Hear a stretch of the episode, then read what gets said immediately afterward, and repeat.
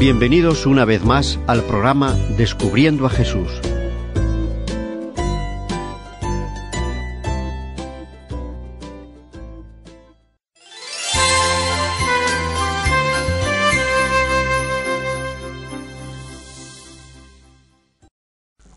Muy buenas, queridos amigos.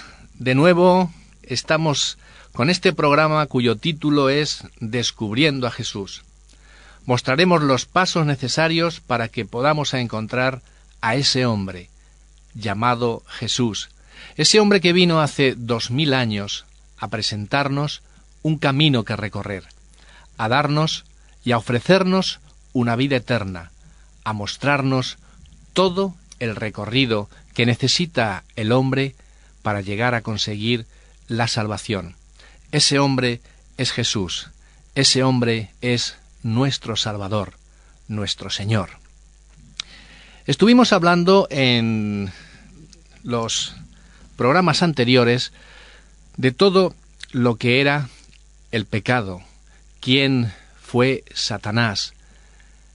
Jesús prometió volver todos estos programas que han sido emitidos en días anteriores y hemos podido ver a través del estudio y la meditación de la palabra de Dios cómo podemos dar respuestas a esas preguntas que han estado siempre en el corazón del hombre. Y hoy vamos también a tratar lo que dice la Biblia acerca de las consecuencias del pecado. ¿Qué ocurrió cuando el pecado se introdujo de una manera ya constante en esta tierra, en este planeta? Las consecuencias finales del pecado, ¿cuáles son? Vamos a leer en el capítulo 5, versículo 12 del libro de Romanos capítulo 5, versículo 12. Aquí vamos a darnos cuenta de lo que dice el apóstol Pablo cuando escribe a los cristianos que vivían en Roma. Y para ello leamos como decía en Romanos 5:12. Por tanto, así como el pecado entró en el mundo por medio de un hombre, y por medio del pecado la muerte, Así también la muerte alcanzó a todos los hombres por cuanto todos pecaron. La consecuencia final del pecado, mis queridos amigos, es la muerte, como reza este versículo.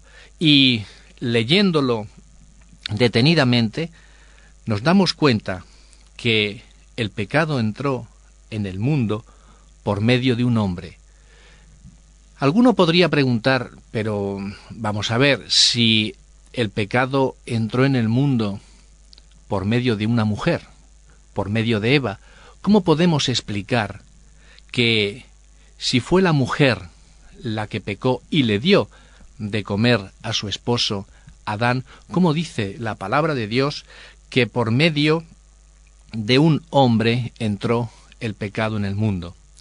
Debemos de hacer referencia a lo que Dios hizo en un principio, cuando creó, en la semana de la creación. Él dijo en Génesis capítulo 2, en Génesis capítulo 2, versículo 7, nos dice lo siguiente.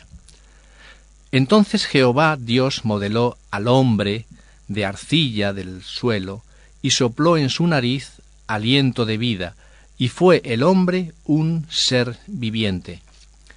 Este hombre que Dios modeló era el compendio, la unidad de lo que es el varón y la varona, de lo que es el hombre y la mujer, puesto que Dios no creó primero al hombre de la tierra y luego creó a la mujer también de la tierra, no lo hizo así, Dios creó sencillamente al hombre, al Adán, de la tierra, de la arcilla de la tierra, y después, en un profundo sueño, extrajo de la costilla del varón, extrajo lo que fue la mujer, la varona, Significa que Dios, en un principio, pues hizo al hombre completo, hombre, mujer, y luego de el mismo extrajo, digamos, para comprender la parte femenina del hombre. ¿Qué significa? Significa que el hombre y la mujer forman el Adán. Por eso el Señor, versículos eh, más adelante, cuando ya los casó, dijo lo siguiente para que nosotros podamos comprender lo que estamos diciendo. En el capítulo 2, versículo 24, dijo, Por tanto, dejará el hombre a su padre y a su madre, y se unirá a su mujer, y se harán una sola carne. Volvían otra vez el hombre y la mujer mediante la relación sexual que se tiene cuando uno se casa, en esa ceremonia matrimonial, en, ese, en esa ceremonia de bodas, cuando el hombre tiene esa relación sexual con la mujer, vuelve a ser una misma y una sola carne. Tanto el hombre como la mujer, los dos, constituyen el Adán. Cuando pecó, Eva dio a comer a la parte masculina de Eva, Adán, y entonces en la Biblia se contempla que el Adán, el hombre, eran los dos. Por eso, la palabra de Dios en Romanos 5, 12, cuando Pablo dice, Por tanto, así como el pecado entró en el mundo por medio de un hombre, y por medio del pecado la muerte, así también la muerte alcanzó a todos los hombres por cuanto todos pecaron. No se nombra la mujer, pero lo que está claro es que cuando hablamos de hombre, estamos hablando de hombre y de mujer.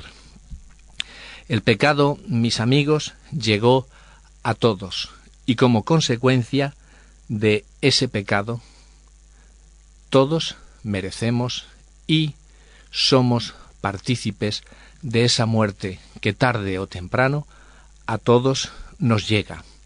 Pero la pregunta siguiente es, ¿puede el hombre resolver el problema del pecado? Hay un versículo muy bonito en Jeremías, capítulo 2, versículo 22, que resuelve este problema, donde decimos, el hombre puede resolver el problema del pecado. La palabra de Dios es clara cuando nos dice, aunque te laves con lejía y amontones jabón sobre ti, la mancha de tu pecado permanecerá aún delante de mí, dice Jehová el Señor. El hombre es incapaz de resolver el tema del pecado. Es incapaz. ¿Por qué? Porque él no puede por sus propios medios librarse del mal que ha cometido, de la transgresión que ha llevado a cabo, de esa separación de Dios que el hombre hace constantemente. Por muchas penitencias, por muchos sacrificios, por muchas confesiones que nosotros hagamos a los hombres, jamás podremos librarnos de la culpabilidad del pecado. El hombre es incapaz de resolver este problema. Entonces, ¿quién puede resolver este problema? Este problema que es ya tan antiguo desde Adán y Eva. ¿Qué provisión hizo Dios para salvar al hombre? Hay un versículo que todos los cristianos conocemos perfectamente, que se encuentra en Juan capítulo 3, versículo 16. Ahí vemos la provisión que hizo Dios para salvar al hombre. Y leemos atentamente en Juan 3:16, porque de tal manera amó Dios al mundo, que ha dado a su Hijo unigénito, para que todo aquel que cree en Él no perezca, sino que tenga vida eterna. Este versículo es tan profundo, ha dado tanto de sí, tantas y tantos sermones han salido de este maravilloso versículo, que es que por donde lo mires es fabuloso. De tal manera, de esta forma, amó Dios al mundo que ha dado a su Hijo unigénito. ¿Quién es capaz de dar a su Hijo para liberar a otra persona? Le preguntas a cualquier padre o cualquier madre que si es capaz de dar su vida por alguien, y quizás te digan bien, pues por una persona que sea buena, quizás yo daría mi vida. Pero por una mala, la gente, nosotros como hombre ya es imposible. Imaginaos si nosotros les decimos a estas personas, o nos planteamos en nuestras propias vidas, ¿tú serías capaz de dar la vida de tu hijo por una persona buena? No, te dicen inmediatamente. ¿Serías capaz de dar tu hijo por una persona mala? Y ya se echan a reír. Si no somos capaces de dar nuestro hijo por una persona buena, ¿cómo lo vamos a hacer por una persona mala? Bien, pues ahí está el amor inconmensurable, inexplicable de Dios. ¿Cómo podemos entender ese amor? Que Dios da su Hijo por nosotros que somos pecadores, que somos malos, transgresores constantes de la ley, porque de tal manera amó Dios al mundo que ha dado a su Hijo unigénito, para que todo aquel que crea en Él no perezca, sino que tenga vida eterna. Solamente nos pide nuestro Padre Celestial que creamos que Jesús hizo este sacrificio por ti. Es que nos pide bien poco. Es que si entendemos este el significado de este versículo, tenemos claro todo lo que viene a continuación. Es la vida eterna. Es el saber que nuestro Señor Jesús hace dos mil años. Él muere por nosotros.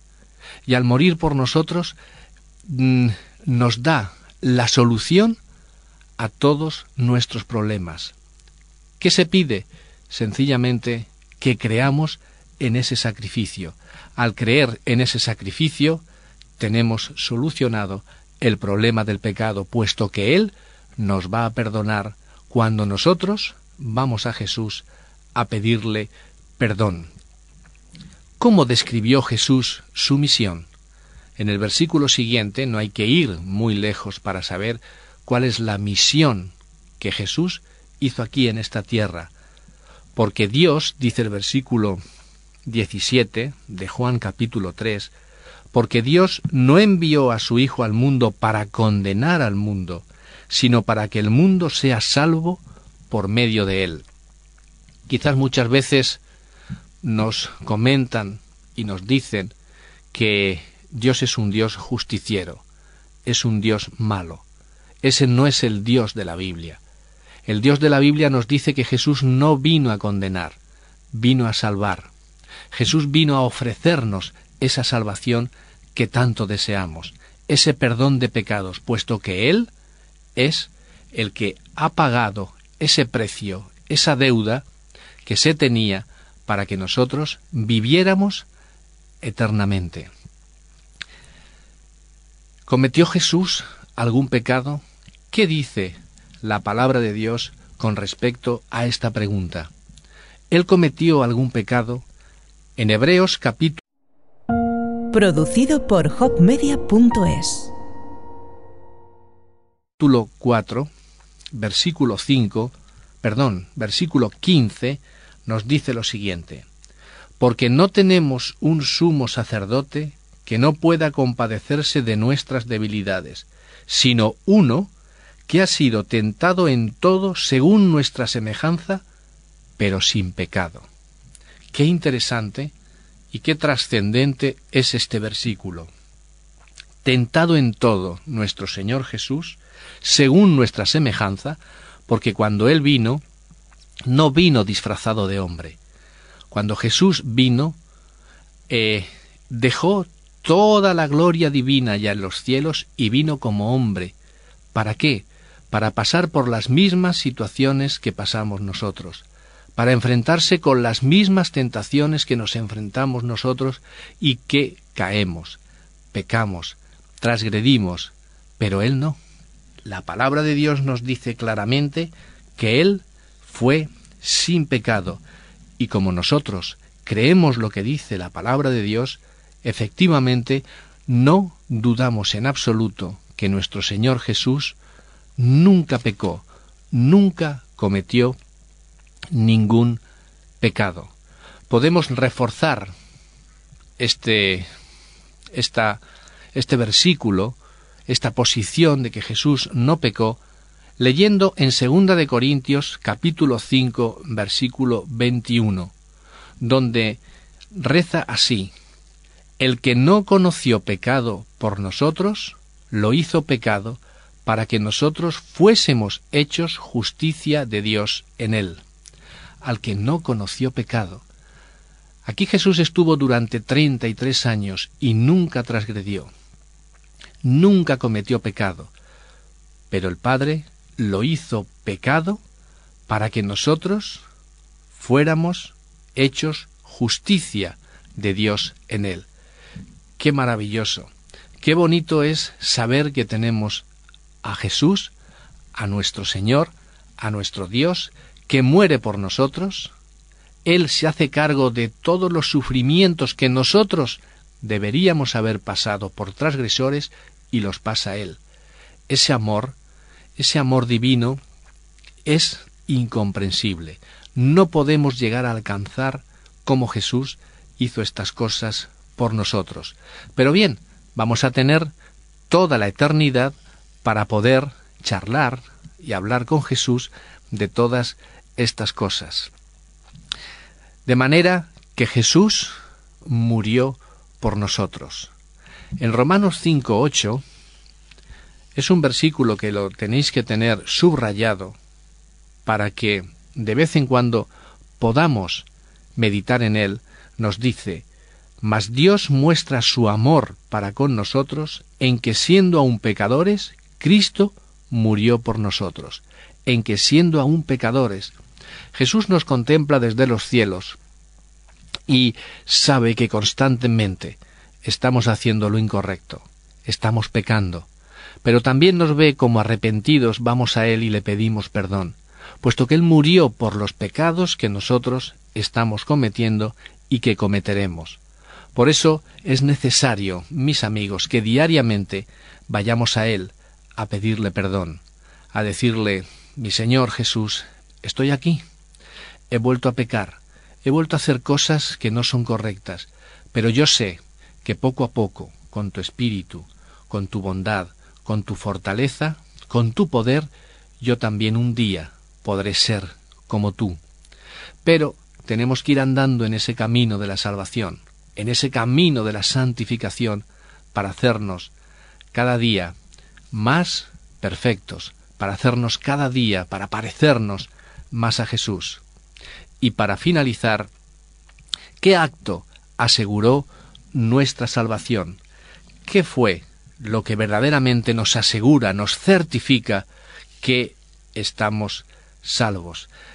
En Primera de Corintios capítulo 15, versículos del 20 al 22 nos dice así: Ahora bien, Cristo ha resucitado de los muertos, primicia de los que durmieron es hecho, porque ya que la muerte entró por un hombre, también por un hombre la resurrección de los muertos, porque así como Adán, porque así como en Adán todos mueres, también en Cristo todos serán vivificados. En Adán todos mueren, en Cristo todos serán vivificados. La resurrección de Jesús nos asegura nuestra salvación.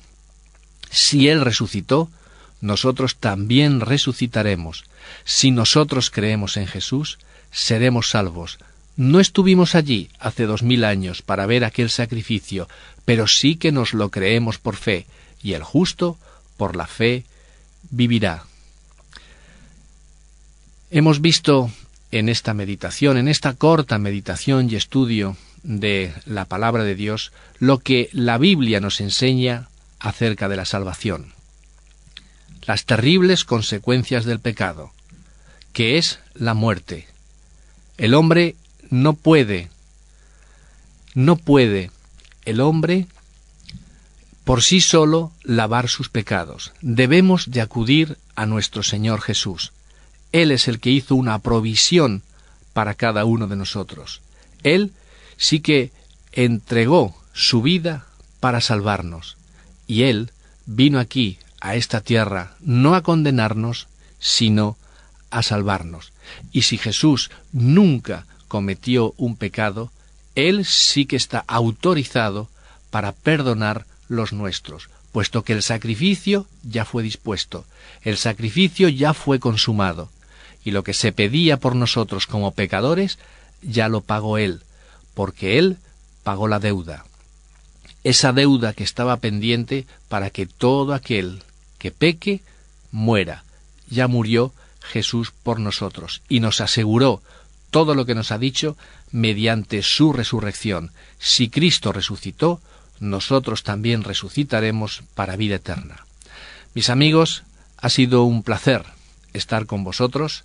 Es para mí un honor poder hablar de Jesús y daros a conocer este hombre tan fenomenal y tan maravilloso que vino a entregarse por nosotros. Que el Señor os bendiga y os guarde y que también a toda vuestra familia colme de bendiciones el Señor. Nos veremos la próxima semana en este programa Descubriendo a Jesús.